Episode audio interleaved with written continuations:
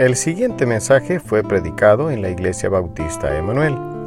Si desea conocer más acerca de nuestra iglesia, puede buscarnos en Facebook como Iglesia Bautista Emanuel de Cojutepeque.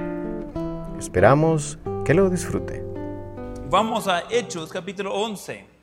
Hechos capítulo 11. Vamos a continuar el estudio de la iglesia en acción. Comenzamos eso el domingo pasado en la mañana. Continuamos domingo en la tarde, la semana pasada. Va a ser parte 3 hoy en la mañana y hoy en la noche, el parte 4. Y dice, mire, pastor, pero ¿por qué tan seguido? Como debe estar en cada culto de todo modo, entonces debería ser más fácil de, de poder uh, recibirlo así. Uh, lo más que he estudiado este tema, lo más que digo, mire, tendría que haber uh, hecho esto en una serie de 12 o 13 semanas y no 4, pero estoy disfrutando el estudio, hay mucho de ver. Uh, vamos a dar un repaso muy rápido de lo que vimos en, en, en, ese pasaje y después vamos a continuar aprendiendo más de lo que tenemos aquí en Hechos 11. Vamos a volver a leer el pasaje de, comenzando en versículo 19 y uh, repasar uh, brevemente después de eso. Hechos 11, 19. Ahora bien, los que habían sido esparcidos a causa de la persecución que hubo con motivo de Esteban, pasaron hasta Fenicia, Chipre y Antioquía, no hablando a nadie la palabra, sino solo a los judíos. Pero había entre ellos unos varones de Chipre y de Serine, los cuales, cuando entraron en Antioquía, hablaron también a los griegos, anunciando el evangelio del Señor Jesús. Y la mano del Señor estaba con ellos, y gran número creyó y se convirtió al Señor. Llegó la noticia de esas cosas a oídos de la iglesia que estaba en Jerusalén, y enviaron a Bernabé que fuese hacia Antioquía. Este, cuando llegó y vio la gracia de Dios, se regocijó y exhortó a todos a que con propósito del corazón permaneciesen, fieles al Señor, porque era varón bueno y lleno del Espíritu Santo y de fe, y una gran multitud fue agregada al Señor. Después fue Bernabé a Tarso para buscar a Saulo, y hallándole le trajo a Antioquía, y se congregaron allí todo un año con la iglesia, y enseñaron a mucha gente, y a los discípulos se les llamó cristianos por primera vez en Antioquía. En aquellos días unos profetas descendieron de Jerusalén a Antioquía, y levantándose uno de ellos, llamado Ágabo daba a entender por el Espíritu que vendría una gran hambre en toda la tierra habitada, la cual sucedió en tiempo de Claudio. Los de los discípulos, cada uno conforme a lo que, a lo que tenían, determinaron enviar socorro a los hermanos que habitaban en Judea, lo cual en efecto hicieron, enviándolo a los ancianos por mano de Bernabé y de Saulo. Entonces estamos entrando eh, nuevamente en esa historia, viendo algo que estaba pasando. Hechos es un libro de transición, pero también es un libro cuando vamos viendo la iglesia, la iglesia bajo persecución que comienza de crecer, eh, comienza de añadir, comienza de añadir en gran manera. Después tiene de que va multiplicando, que va multiplicando en gran manera. Eh, son cosas de que vamos viendo eso, pero ese no era un ambiente bonito. Algunos tienen concepto de que todo estaba eh, de, de, color de rosa y oro y todo estaba tranquilo. Estaban matando a los cristianos en grandes números. Esa misma iglesia que eh, en Hechos 2 va a haber 3 mil personas de ser añadidos a la iglesia en cuestión de años. Dos, tres años, ese 3 mil personas, bueno, 3 mil personas, no necesariamente es el mismo 3 mil personas, pero 3 mil de esos cristianos van a ser muertos por lo que hizo Saulo. Más adelante lo conocemos como el Pozo Pablo. 3 mil son muchos cristianos de morir. Ese número así, si fuera una enfermedad, se llega a pandemia sin ningún problema. Ese es un solo lugar. Ese es en una ciudad y sus alrededores. Ese no es en todo el mundo. Ese es un lugar chiquito, comparando con todo el globo. Tres mil personas. En ese tipo de ambiente, gente literalmente huyendo por sus vidas, es cuando vamos viendo iglesias comenzadas por todo lo que ahora conocemos como uh, Asia, Europa, y iba expandiendo por todo el mundo. Es increíble de ver, pero tenemos el concepto de que todo era fácil en aquel entonces. Hoy es cuando encontramos las cosas fáciles. eh, hoy es cuando encuentra cristianos que se quejan porque hay calor en el edificio o que la silla está dura. Jamás hablaban de eso en el Nuevo Testamento. ¿Cuál sillas? ¿Qué tal sería un día si llega el culto y no sillas? Me encantaría ver esas caras. Yo en el suelo, ¿no? Suelo para los perros, yo aquí. Y tampoco voy a estar parado, voy al pollo campero, ahí sí tiene sillas. Es más, ahí sí tenía aire acondicionado. Y todo incluido por un precio súper bajo para la comida.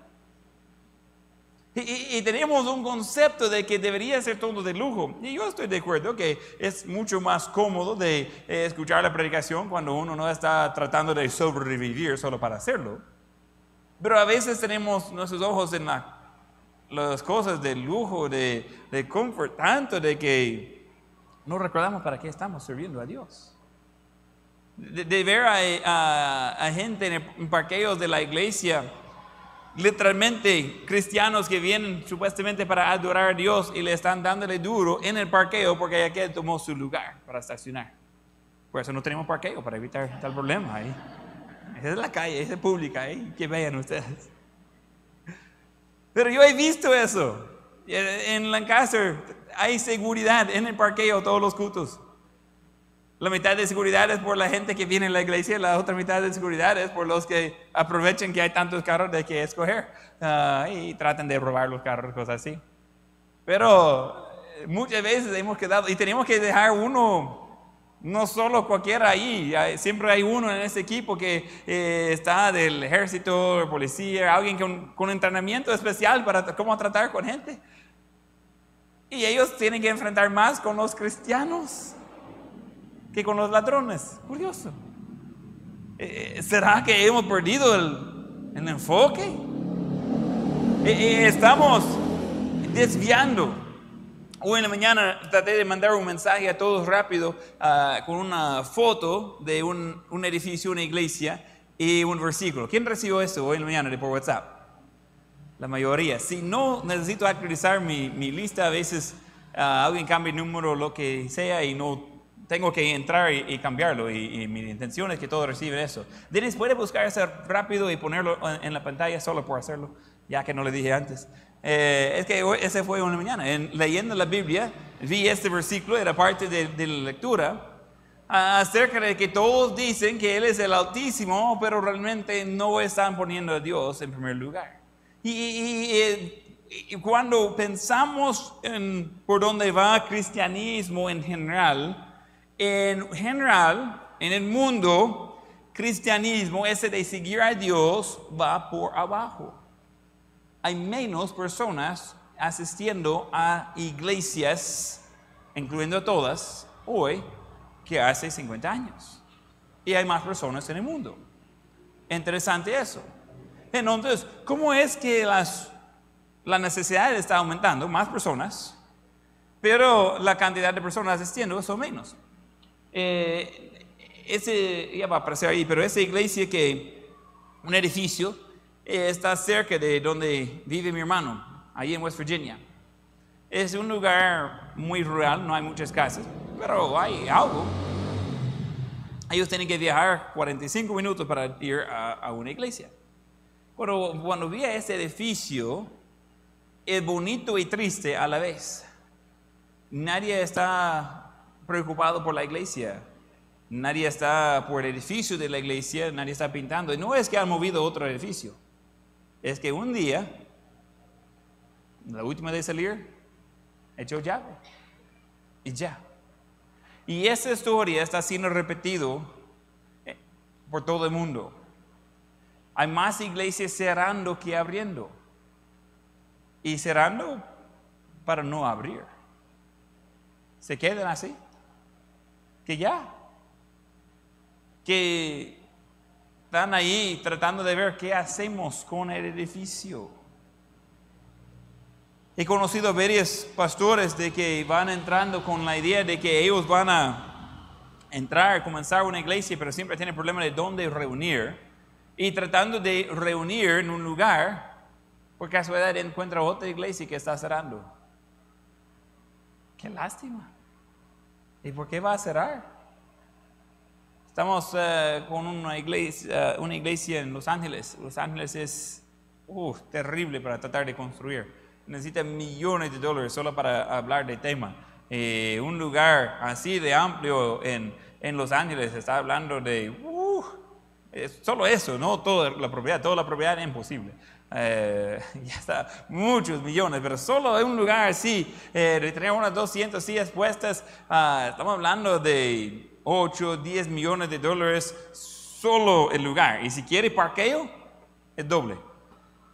Cosa seria. Y había un pastor comenzando una iglesia y tenía un local rentado. Estaba funcionando una casa que abrieron unas, unas paredes, pero no, era, no había mucho espacio. De repente da cuenta de que otra iglesia está cerrando y ellos están, miren, no sabíamos qué hacer porque tenemos ese edificio, pero no, queremos ir a la iglesia.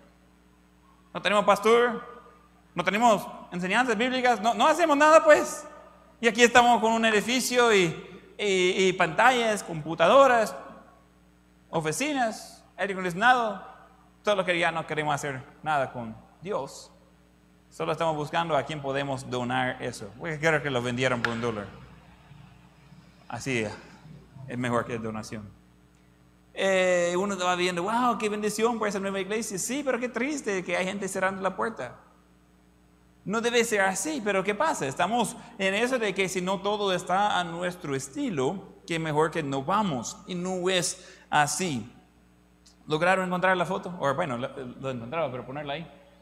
Entonces, ese edificio en su día es donde predicaba el Evangelio.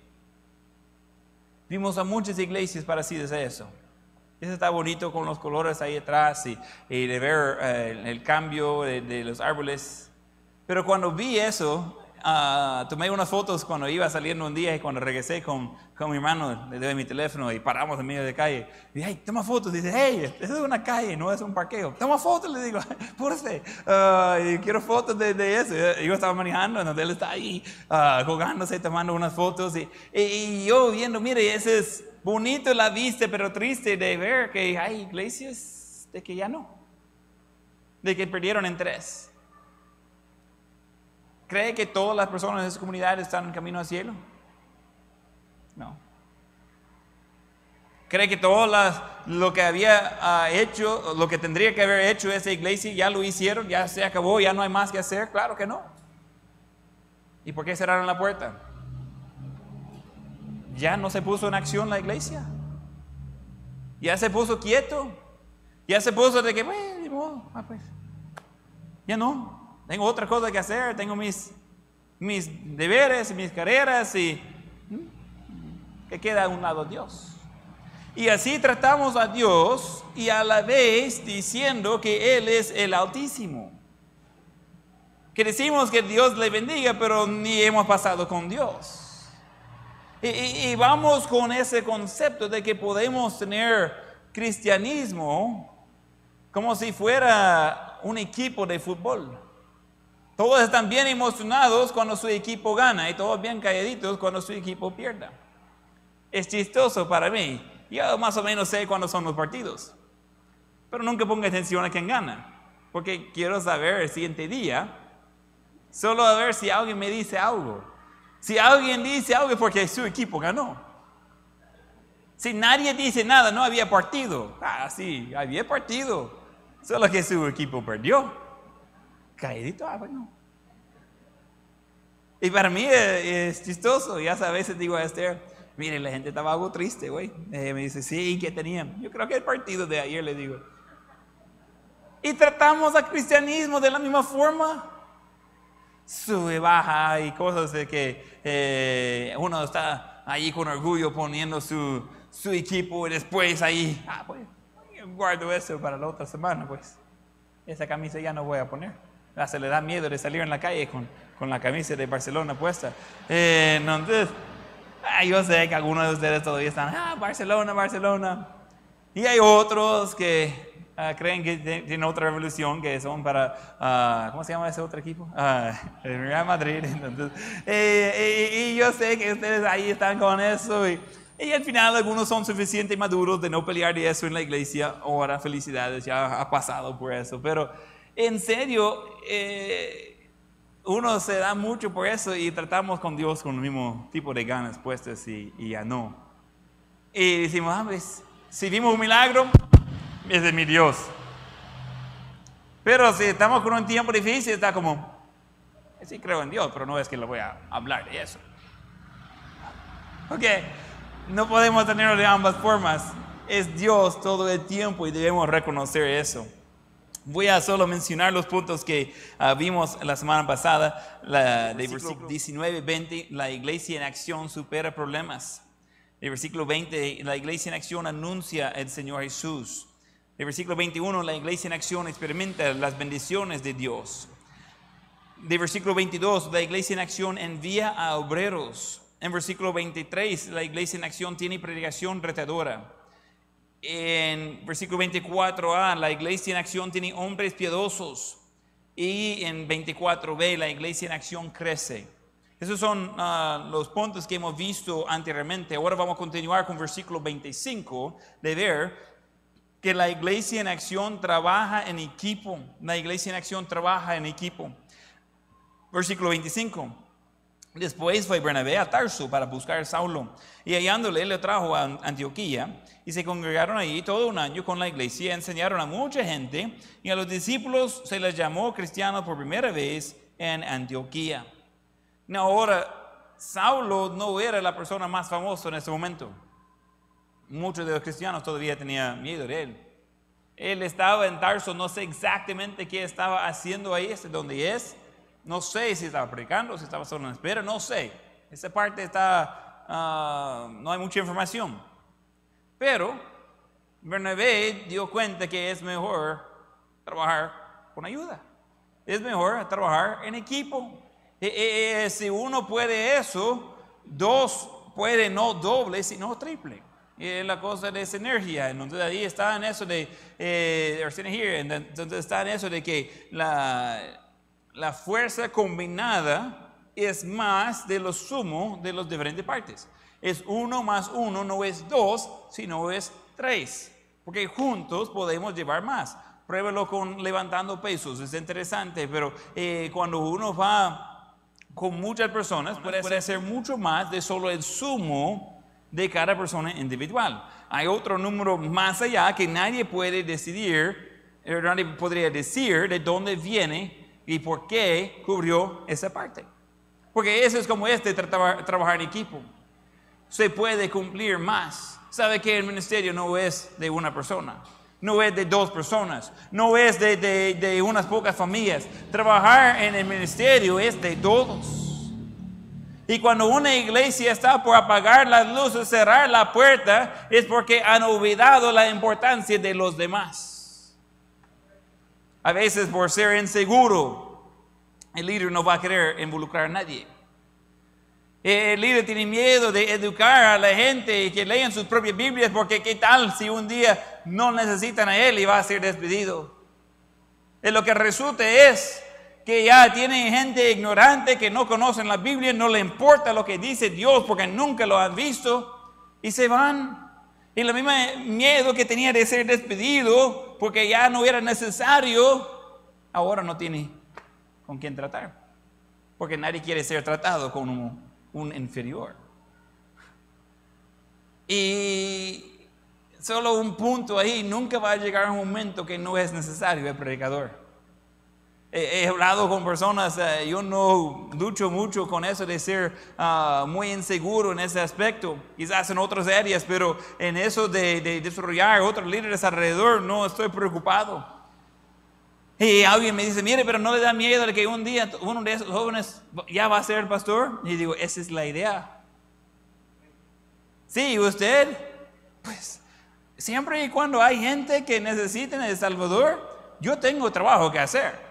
Ahorita mi plan es estar aquí en Cojutepeque, pero no es que siento que un día si alguien predica mejor de mí, que hay muchos que lo hacen, que, oh, pues, ¿qué hago yo? Ya voy a, agarrar mi maleta y ir a vender carros. No, hombre, hay necesidad en todo el mundo. Eh, no hay ningún problema. Yo no estoy preocupado, es más, con propósito, trata de poner gente de excelencia alrededor, porque eso nos ayuda a todos de subir.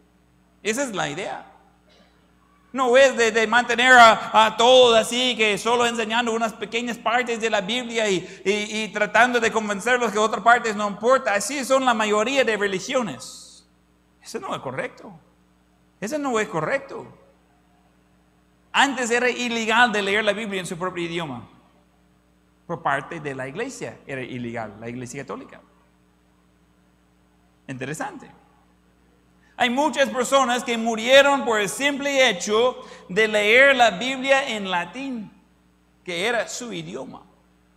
Porque eran solo los sacerdotes que podrían leer la Biblia. Los demás, no, no, no, no. Eso no es para la gente común. Hmm. Yo doy gracias a Dios de tener la Biblia en español. Si teníamos que leer la Biblia en griego, ¿Quién iba a tener dificultad con eso en la mañana, leyendo en griego? ¿Algunos? Como tres personas, ¿ok? Los demás, dele pues si quiere. Y después quiero escucharlo de hablar ese griego. Ese griego, hay diferentes ah, tipos de griego. Griego de la Biblia ya no es un griego que se habla.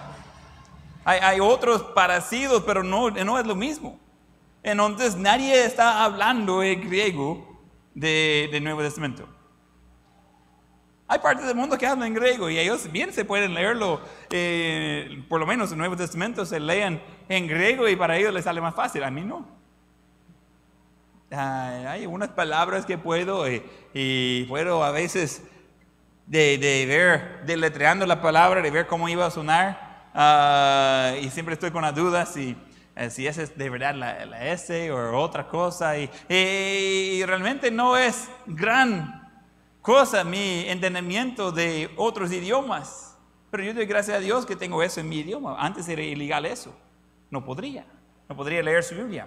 ¿Qué pasa? Está con esa mentalidad. Hay que controlar. Hay que mantenerlos cerrados. Hay que mantener el poder. Jesús nunca puso este plan. Jesús siempre estaba, mire, nosotros queremos que todos escuchen de la palabra de Dios. Vamos a evaluar el ministerio de Jesús un poco. Jesús, un carpintero, hijo de un carpintero, creció de una forma humilde y común. Comienza un ministerio, comienza de hacer unos milagros, comienza de predicar y desde el primer día hay gente que está en contra, en contra de sus enseñanzas. Las primeras varias veces que enseñaba, ellos trataron de matarlo. Iba a ser uno de los ministerios más cortos en toda la historia. Y pues no, no murió, así que él estaba listo para entregar su vida por nosotros. Pero había gente de desacuerdo. Y varias. Había gente con autoridad. Gente que de verdad lo iban a matar. Y hay muchas leyes que entran en eso cuando un judío va a matar a otro judío y, y, y, cómo hacerlo legalmente. Realmente no les importaba eso.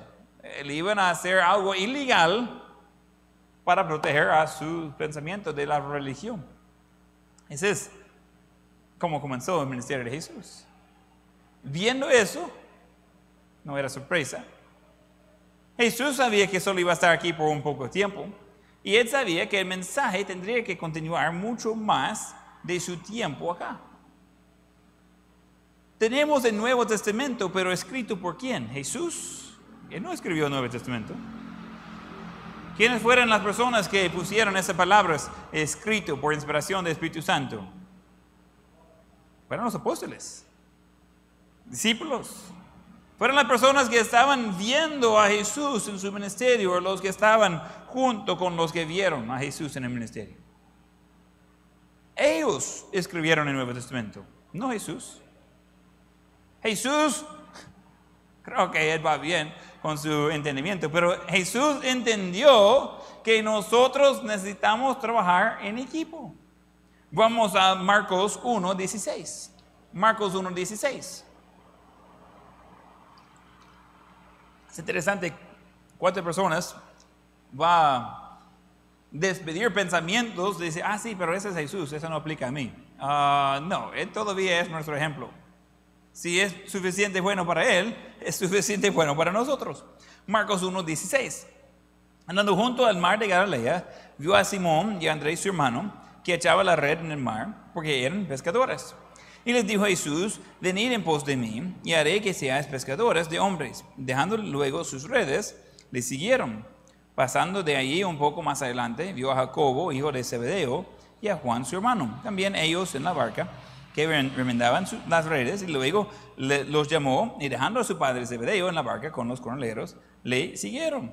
Entonces encuentra a Jesús, que va en camino, y dice, hey, ven, va a ser parte de mi equipo. ¿Qué vamos a hacer?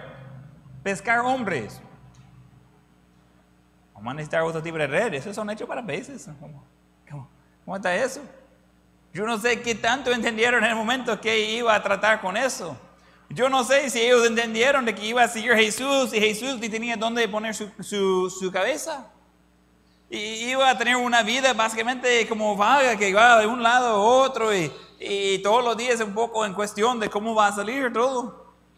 Yo no sé si ellos entendieron de que iban a estar muchas veces en peligro de vida, ver a Jesús de ser matado y después matado ellos por seguir ese rumbo. Yo no sé qué tanto entendieron en ese momento, probablemente no tanto de eso. Pero la cosa es que Jesús dice, mire, yo voy a hacer algo, quiero que me acompañe. Vamos juntos. Muy pocas veces encuentra a Jesús solo en todas las historias se aparta a veces. Y es para pasar tiempo con su Señor. Y una historia que viene en la mente es cuando él estaba solo esperando a la mujer samaritana para poder testificarse con ella. ¿Pero por qué? Porque los otros iban a ser esturbo. Ellos necesitaban entrar después, ya cuando ella regresaba, anunciando a todo el mundo que, mire, ese es el que ha dicho eh, todo lo que yo he hecho. Ese es el Mesías que estábamos esperando. Y, vamos viendo a Jesús que Él estaba en eso de entrenar a otros, trabajo en equipo. Yo de gracias a Dios hay increíble equipo de personas que trabajan aquí en esta iglesia. No solo los que están en el staff, pero los voluntarios, de todos estamos en un solo equipo y hay muchas formas que aparece eso. Ah, hay gente ahorita con los bebés y con ah, los niños chiquitos y con ah, los niños más grandecitos y eh, vamos a tener diferentes clases y, otros maestros y ujieres y gente que limpian y gente que preparan y gente que estaban aquí temprano orando y, cada uno es importante y cada uno tiene su parte y es trabajo en equipo. Y, y algunos otra vez dicen, no, yo hago todo siempre va a ser limitado. Yo, soy uno de esos, yo quisiera hacer todo. Yo quiero estar involucrado en todo, yo quiero saber todo de todo y siempre es limitado, ya no puedo eso. No, hay cosas que yo no sé en la iglesia, en el colegio peor. Y, siempre hay gente que me llama y dice, mire, ¿y qué tal eso, el otro, qué cosa? Y digo, ah, no sé. ¿Y cómo es que no sabe? Es que no sé. Y usted no trabaja ahí a veces cuando me da ganas. Me pregunta algo de la iglesia y dice, mire, ¿cómo está tal cosa? Y, y, esta persona, y, y, mire, ¿a qué hora pasa la ruta? ¿Cuál ruta? ¿Quién maneja eso? No sé, yo sé, pero no es que lo tengo así porque ya no estoy coordinando eso. Hay otros que están ayudando, está magnífico. Y mientras que estamos tratando de hacer todo yo, estamos limitados. Pero ya cuando eh, decimos, mire, yo necesito ayuda. Mire, yo, quiero que alguien que sea más, que, que pueda participar. Y yo quiero pedir que alguien más me, me, me va a enseñar, me va a dirigir. Mire, comienza a crecer en gran manera las cosas de Dios. Jesús llamó a otros de seguir a Él. Lucas 9 y 49. Vamos ahí.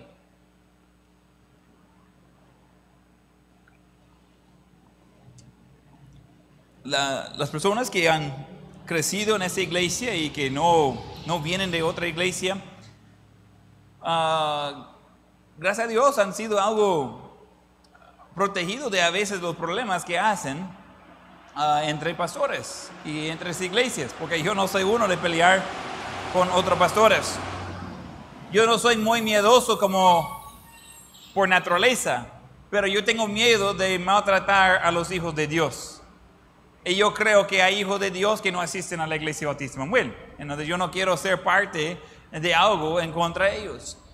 Y estaba hablando con algunos de nuestros misioneros en esos, en esos días y, Y ellos se dicen, ¿y qué hacen? Esos pastores comienzan, y comienzan a darle duro a otros pastores y comienzan de, de hablar a mí acerca de otro pastor. Y digo, cuidado, alguien que levante la mano contra el hombre de Dios, no va a salir bien la cosa. Entonces, ahí como cualquier otro chismoso, no importa si, ellos sean uh, pastor o no, no. No tengo interés de escuchar de lo que tiene que decir. Eh, la otra persona no está enfrente. Yo no voy a ser basurero para todo lo que usted está sacando. Eh, nos dice, mire pastor, eso no está bien. Es que a veces nosotros vamos con eso, que si no son de esa iglesia son malos. No es así. Y necesitamos decidir con quién pelear porque no podemos pelear contra todos. Yo he decidido hace mucho tiempo que yo voy a pelear contra el enemigo. Se llama Satanás, el diablo, el gran dragón. Eh, hay muchos nombres y todos son malos. Él es mi enemigo porque él es enemigo de Dios. Pero alguien que tiene diferente preferencia o, se ponga su pelo a otro lado porque tiene que ir de derecho a la izquierda y se le pone al otro lado, ah, pues no, pecador. A alguien que, que, quizás va a andar de otra forma. Yo no voy a invitarlos de predicar en la iglesia si otro, otra Biblia o tiene otro tipo de filosofía, pero tampoco les voy a pegar en la calle porque son diferentes. No es que yo tengo que abrazar a las cosas donde ellos se equivocan en el ministerio, pero yo no voy a estar contra de ellos. Nunca voy a olvidar un día que eh, llegué al portón de, la colonia y, traté de abrirlo y di cuenta que alguien lo había dado con un carro al portón y estaba todo doblado. Y estaba con llave, pero para quitar la llave, esa fue cosa seria. Entonces, uh, estoy ahí luchando, luchando y hasta Esther pregunta, ¿necesitas ayuda? No, yo sé cómo abrir un portón. Okay. Uh, entonces estoy con eso, logro abrir el portón entre el carro y ahora hay que cerrarlo y poner el candado de nuevo. Está todo doblado. Eh, y no es material de que estoy acostumbrado de simplemente manipular con mis manos. Es poco fuerte el portón. Y yo estoy tratando de poner el portón y viene un, pastor que vive en la misma colonia. Eh, cambia muy seguido el pastor ahí, pero en ese momento eh, eh, entró este pastor de la Iglesia Universal. Y yo lo había conocido de vista nomás, yo sabía a qué iglesia pastoraba. Ellos tienen un sistema que mandan a, sus pastores, llaman el domingo de la noche después de culto, mira, va a ir a tal lugar y, cambia de país y antes del culto el miércoles, fuera. Donde ya está el otro instalado el miércoles. Donde dice, hey, nos vemos el miércoles. ¡Ah, bromas! Va a ser otro. Ah, no es mi estilo mucho, pero eh, él estaba eh, de Brasil, entonces uh, era... Uh, hablaba de portugués, hablaba algo de español y hablaba en inglés. Había pasado varios años en los Estados Unidos. Entonces, ah, él entra y dice, ¿le ayudo? Ah, sí, sería magnífico, porque había dejado espacio. Entonces tenemos los dos carros ya adentro. Y está, pero seguro que, que puede ayudarle. Yo no estoy seguro que sí puede ayudar, no, pero está bienvenido de ayudar. La ayuda sería bienvenida. Y ponemos ahí, dice, es bien raro. Y digo, ya, no sé por qué está todo doblado así. No me dice, bien raro, dos pastores aquí trabajando juntos, pero de otra iglesia. Y yo digo, ¿le ofende eso? Él es igual de chelito de mí, pero es de Brasil. Y, digo, no, a mí no me ofenda, pero normalmente pastores no quieren hablar conmigo. Y digo, ¿por qué? ¿Usted muere a la gente o qué? ¿Qué pasa? No, yo soy amable, eso veo, sé qué es el problema. ¿Por qué no yo poder cerrar un portón junto con usted? Y pusimos a hablar, ahí la familia esperando en el carro, nosotros hablando ahí en el portón. Eh, ya la noche, eh, estamos hablando y eh, me dice, miren, nosotros tenemos un evangelio que usted no cree. Estoy consciente de eso, le digo. Pero usted sabe que creemos. Sí, creo que tengo la idea. Creo que usted tiene el evangelio de prosperidad y si sigue a Dios todo va a ser rico y va a tener una abundancia y salud y todo. Sí, pues ahí va la cosa. Y así es. ¿Qué? Me dice, y no va a poner a discutir. ¿Y para qué? ¿Vas a cambiar de opinión? Si tienes preguntas, puedes hacerlo, pero tú y yo ambos somos educados. ¿De, qué? ¿Y de qué voy a discutir? ¿Cree que va a cambiar? No, no creo que va a cambiar. ¿Y por qué le voy a poner a discutir? Me dice, tú eres diferente. ¿De quién? Pues no sé con quién ha estado hablando, no, no veo por qué estamos de- con problemas de cerrar un botón juntos solo porque usted cree diferente de la Biblia de mí. Ahora, nunca voy a invitarlo a venir a nuestra iglesia. Eh, él se fue ya unos meses después, pues, se mandaron, a los Estados Unidos y, y ya tuvo. Eh, entonces, probablemente varias veces desde entonces eh, Yo iba a tener problemas con eso. Yo tengo corazón de pastor y no sé cómo sería de solo desaparecer y nunca volver a tener contacto. Dejen el teléfono y todo. Puf, ahí, ahí ya esa persona ya, ya no. Eh, y así de un solo. Ah, y hay filosofías por qué lo hacen y todo eso, de los cuales estoy de desacuerdo. Pero eh, disfrutamos y hicimos una pequeña amistad ahí. Y me dice, mire, pero no le da pena de hablar conmigo. No. Y me dice, ¿y por qué? Porque hablo con todos que encuentro aquí. Yo no voy a tratar a usted mal solo porque es hombre de Dios. ¿A usted cree que soy hombre de Dios? Usted cree que es hombre de Dios, entonces. No, no, no sé por qué ese iba a ser un punto de conflicto. Y estamos hablando, ni recuerdo cómo se llamaba él. Y desde entonces ha venido quizás otros 10 pastores que han entrado y salido. Y, y así es su estilo. Y tienen la, la casa de carro preparado. Eh, No es carro de año, solo una nota ahí. Debería tener carro de año, cada año cambiándolo si es una iglesia de prosperidad. Pero es cosa de ellos. Ah, entonces es algo que uno dice, mire, pero ¿no cree que debemos ir en contra de ellos? No. No.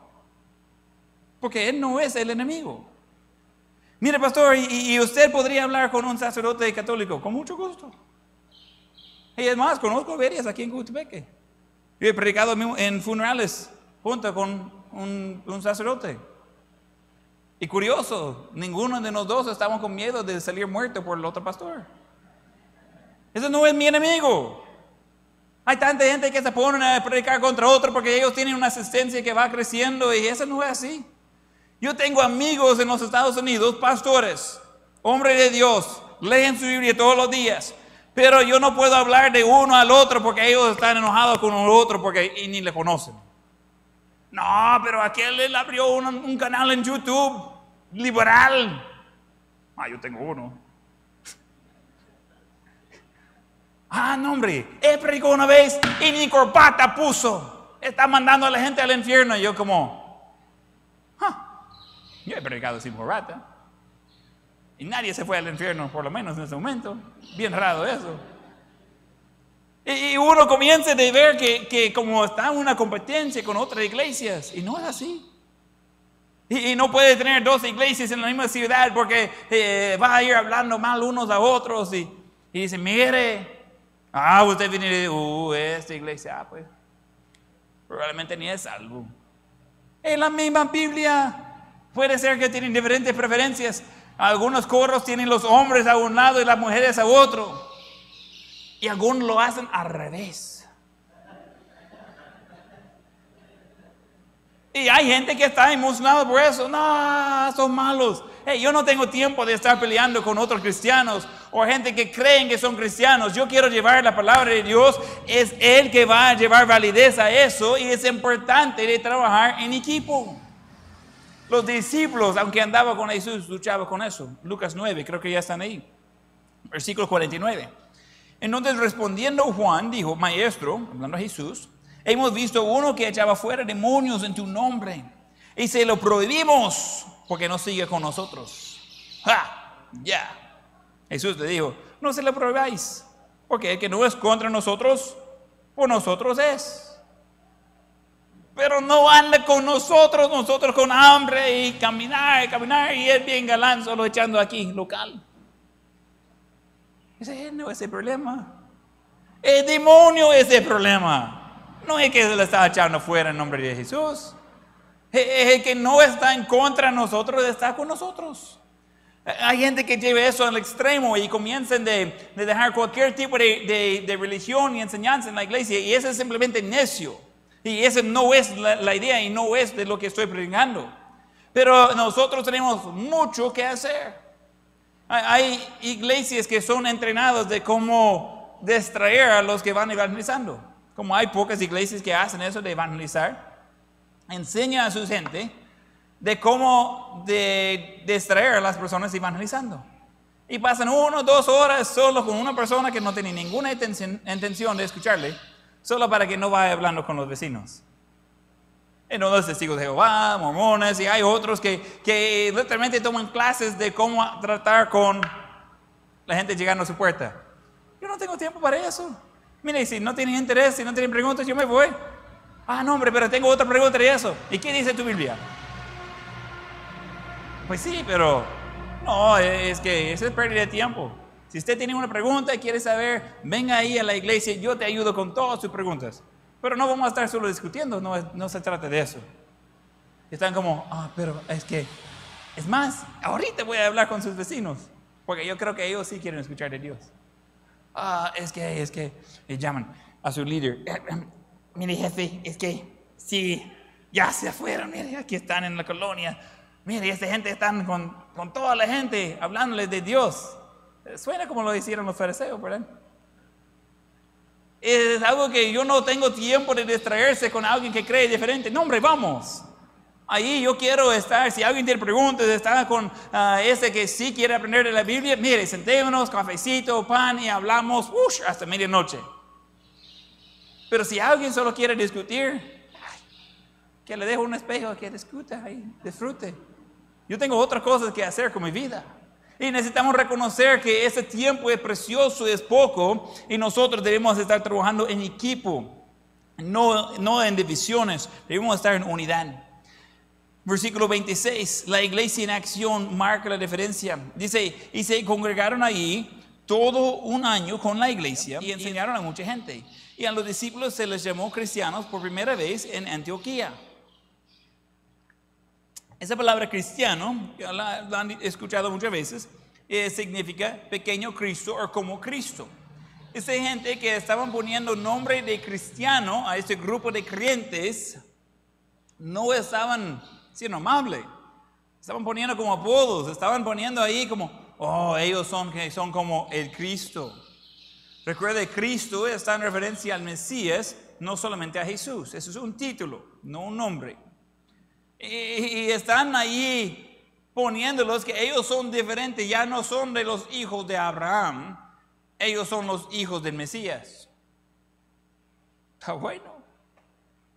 Culpable. Y, los ahora cristianos dicen, hey, está bueno eso. Mire este nombre que nos pusieron. Eso está bueno. Los bautistas hicieron lo mismo. Ah, pusieron Ana Bautistas.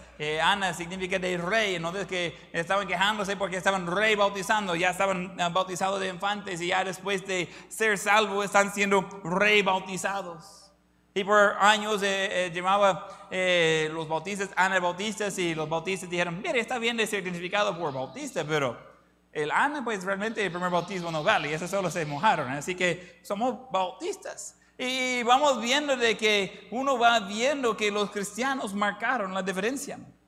Los creyentes eh, fueron conocidos y reconocidos y la gente lo pusieron en un grupo, dice, ellos son cosa aparte. Ellos ya no andan en las mismas cosas que antes. Está bueno eso. En 2 Corintios 6, 17. Dice en 2 Corintios 6, 17. Vaya ahí, en sus Biblias.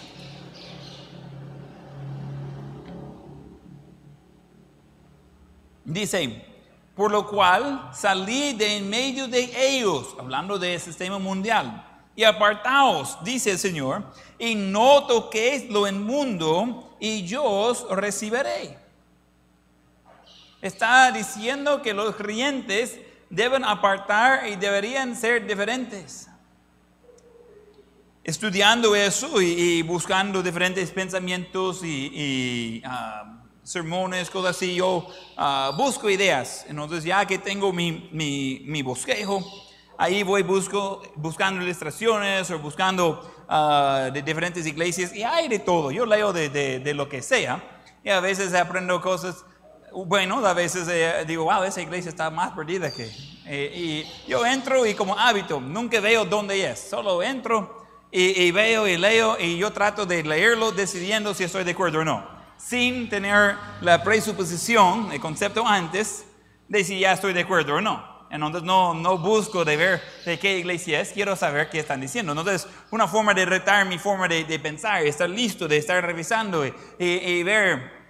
Estaba revisando eso y, y, de ver, solo puso ah, algo como versículo que habla de que los cristianos deben ser diferentes. Y tantos resultados, increíble que tantas personas han puesto cosas acerca de eso. Yo leí varias y llegué a uno que me llamó la atención y yo estaba leyendo, estaba interesante, pero estaba muy, muy escrito como no personal, como escrito, escrito por grupo.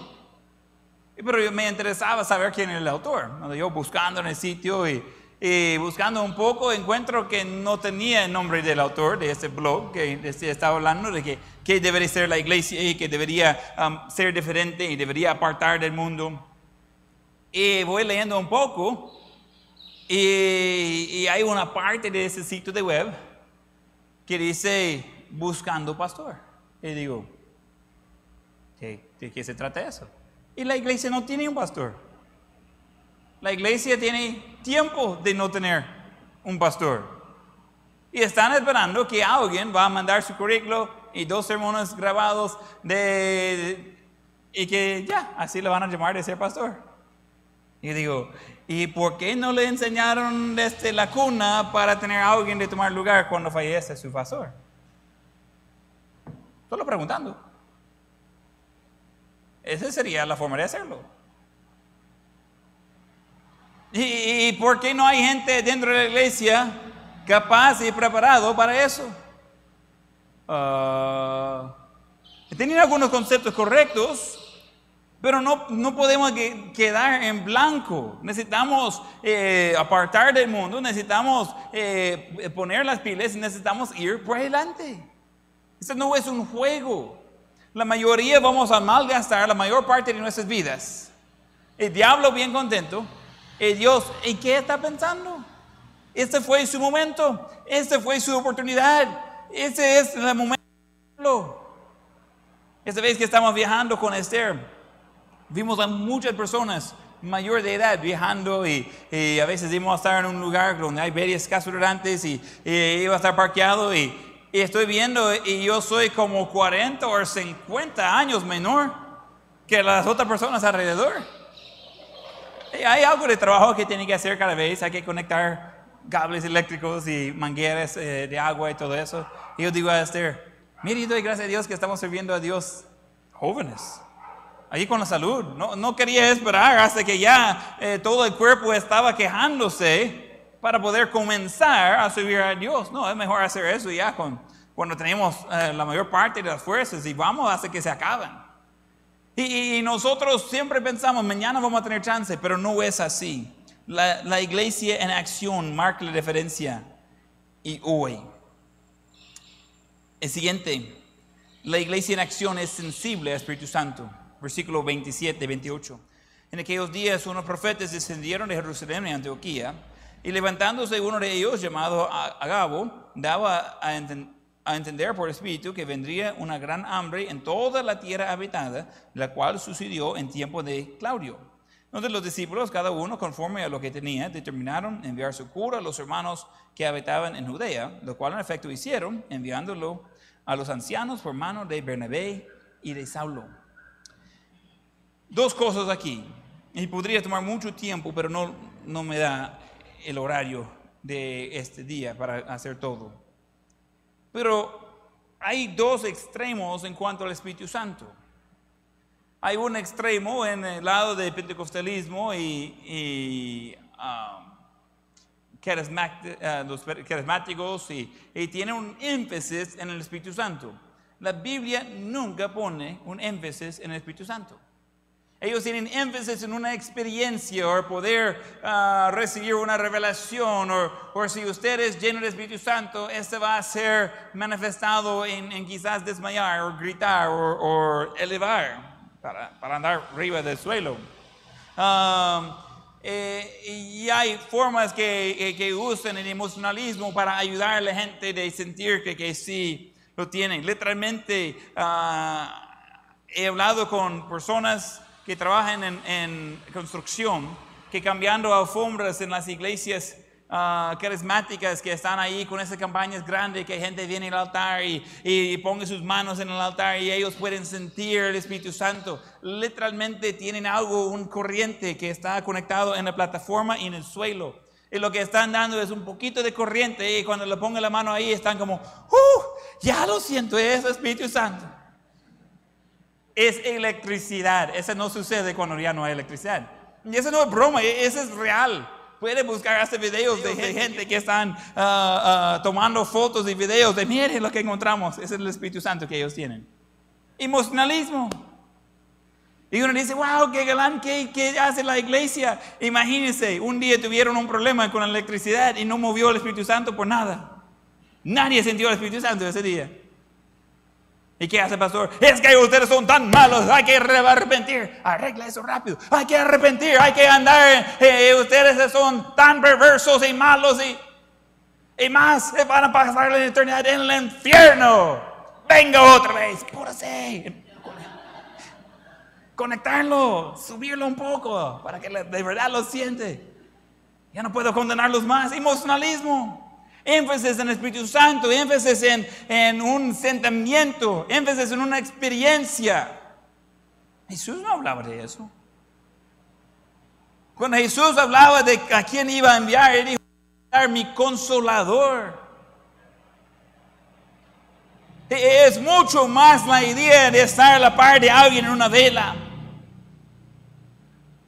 de estar ahí en la iglesia gritando, saltando y cayendo en el suelo. Eso no es lo que hace el consolador. El Espíritu Santo va a ayudarnos, va a ayudar a transformarnos. Él va a ayudarnos de hacer lo correcto, pero jamás va a ponernos a hacer algo que está en contra de la Biblia.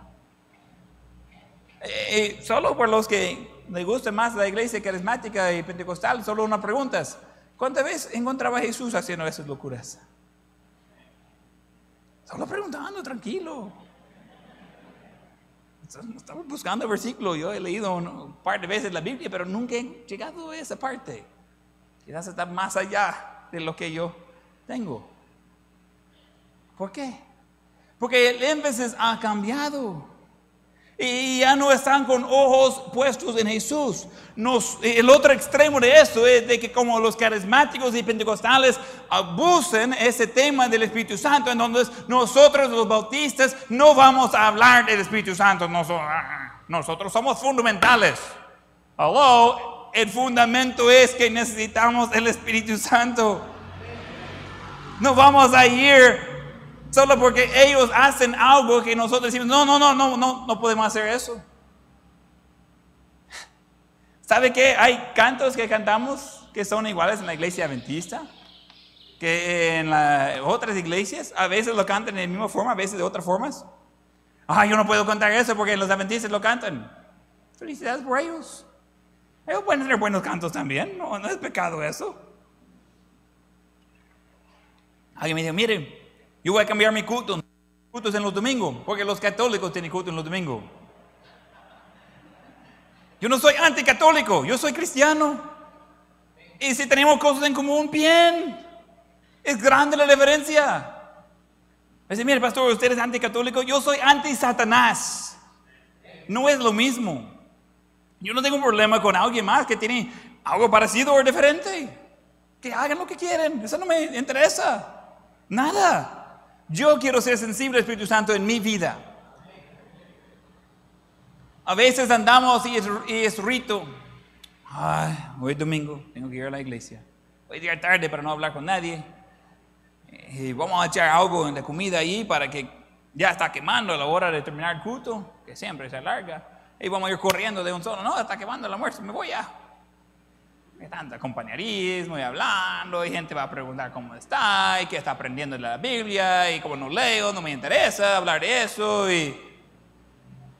¿Dónde está eso de buscar yo personalmente? De ser guiado por Espíritu, Espíritu Santo. ¿Qué pasa con ese de decir, mire Dios, yo te necesito hoy, hoy, ese día? Yo no puedo hacer eso solo. Yo necesito sabiduría, yo necesito ayuda, yo necesito fuerza. Yo estoy completamente incapaz de hacer lo que tiene para mí ese día. Pero yo sé que con tu ayuda, con tu Santo Espíritu, yo sé que yo puedo hacer lo que tú quieres para mí. Y yo quiero hacer solamente eso. Es como perdido. Iglesias que tienen individuales siendo guiados por Espíritu Santo, no cierran las puertas. ¿Cómo pues? Denles pongo otra vez esa imagen de, de la iglesia, por favor. Cuando vamos viendo lugares así, lugares que antes predicaba el Evangelio y se apagó esa luz, puede estar 100% seguro que había un proceso, escucha bien la palabra, proceso de dejar de poner la importancia en Dios, en seguir en Él. Porque Dios jamás manda eso. Dios nos manda a llevar el Evangelio a todo el mundo. Y de enseñarlos en todas las cosas que Él os ha hablado. Cuando estamos siendo obedientes a la palabra de Dios, siendo guiando por el Espíritu Santo, eso no sucede. No cierren las puertas. Hay iglesias que tienen años y años y años de estar bajando de asistencia. No tiene que ser muy bueno en matemática de saber de que tarde o temprano va a llegar cero. Si usted no cree ese principio, ponga 10 dólares en su bolsa sacar uno al día sin poner otro ahí. Me avisa en dos semanas cómo le va. ¿Tiene sentido? Ay, oh, está hablando, hablando de dinero otra vez, mire. En noche vamos a hablar más de dinero, eh, véngase, ya, va a ver. Entonces eh, estamos viendo de que ese, ¿y por qué vamos a hablar de dinero? Porque está ahí en Hechos y pues tratamos con la Biblia. Entonces, eh, cuando estamos viendo eso, nosotros necesitamos ser sensibles al Espíritu Santo. No vamos a correr a alguien afuera de la iglesia solo porque parece diferente si somos siendo sensibles al Espíritu Santo. Vamos a ver a cada persona con esa duda y esa pregunta. ¿Esa persona va a pasar la eternidad en el, cielo? ¿Qué puedo hacer yo para ayudarles a ellos con eso? Esa debería ser la preocupación. Se ve a alguien con tatuaje y ese es recién o ese de hace tiempo. A esa persona no puedo hablar con él. ¿Y qué? Nosotros no estamos aquí para evaluar ni color de piel, ni que le anda ahí, nada de eso. Nosotros estamos para andar y subir a Dios. Deja a Dios de tratar con las cosas. Deja a Dios de cambiar a la gente. Recuerdo hablando con un hombre. Estábamos hablando, no lo conocía.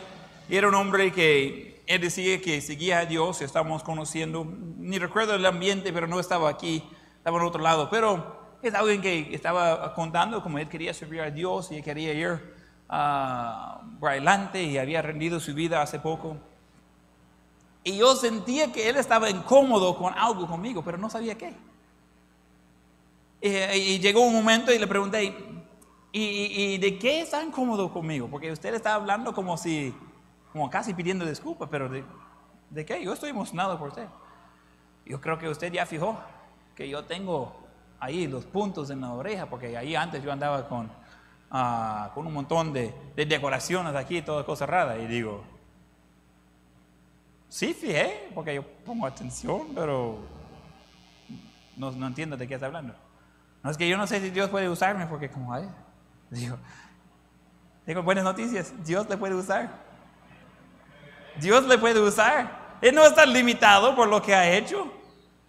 Dios no estar limitado porque un día usted andaba con el pelo más, largo que lo ando hoy.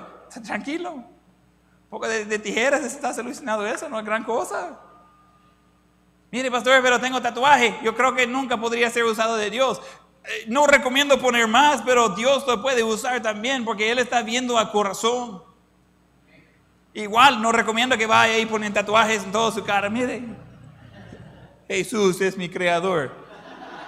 Usar la Biblia no, la mayoría de gente no leen de todo modo, entonces ahí ah, hay otras formas de transmitir ese mensaje. Ahora todos hacen eso con la mascarilla. ¿eh? Es más, más fácil, por lo menos te puedes quitar. Ah, pero son cosas de que nosotros necesitamos recordar, de que necesitamos el Espíritu Santo. Es imposible, escuche bien la palabra, imposible que dos hijos de Dios llenos de Espíritu Santo van a estar peleando uno con otro. Mire, pastor, pero hay cristianos que pelean. Por lo menos uno de ellos no es lleno del Espíritu Santo. Requiere dos para bailar, dos para pelear. No, es que él lo comenzó. Y mire, estamos tan distraídos con esas cosas de que no recordamos de que hay billones de personas en ese mundo que van a pasar la eternidad en el infierno. Muchos de ellos ni una vez, literalmente más de un billón de personas, ni una vez ha escuchado algo de la palabra de Dios. Jamás. Nada. Cero. Ni un solo versículo. Nada. Y nosotros peleando con otros hijos de Dios porque no me dio la mano. Porque sí me dio la mano y no quería que me diera la mano. ¿No se ve que está funcionando la estrategia del diablo? De distraer la iglesia, desviar del propósito para que Él puede continuar de condenar más personas al infierno. Tenemos mucho que hacer. Una iglesia llena de Espíritu Santo no va a cerrar puertas. Por naturaleza va a alcanzar más. No va a estar peleando, no puede. ¿Cómo pueden dos personas llenas del mismo Espíritu Santo estar en contra uno de otro? No se puede, no se puede. Es imposible. Es imposible. Sí, pastor, ¿para qué? A veces me da ganas de, de pelear. Entiendo. Eso se llama andar en la carne. Igual soy culpable, pero esa no es la meta. Vamos a Gálatas 5 y terminamos con eso. Gálatas 5, 16. Digo pues, andad en el espíritu y no satisfagáis los deseos de la carne. Porque el deseo de la carne es contra el espíritu y el del espíritu es contra la carne. y eso se oponen entre sí para que no hagáis lo que quisieras. Es más, mi carne ni quiere que predique de eso. Estoy muriendo solo leerlo. Entonces, nosotros tenemos deseos de la carne.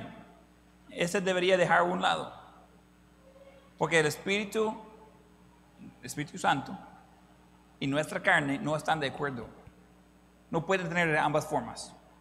Si quiere tener resultados que glorifiquen a Dios, andar en el Espíritu. Si quiere tener resultados que va a resultar en más de lo mismo, de, autodestrucción y, y, descontento y todas esas cosas de lo cual está quejándose de todo modo, sigue en los deseos de la carne, porque solo eso hay. Solo va a salir mal cuando uno va siguiendo a los deseos de la carne. No hay otra opción. Y solo va a salir bien cuando siga al Espíritu Santo. Está bonito la armonía que Dios ha puesto ahí. Nosotros como iglesia debemos ser sensibles al Espíritu Santo. Debemos marcar la diferencia. Debemos trabajar en equipo. Ese es el plan de Dios. Vamos a tener ojos cerrados y rostros inclinados que todos se ponen de pie.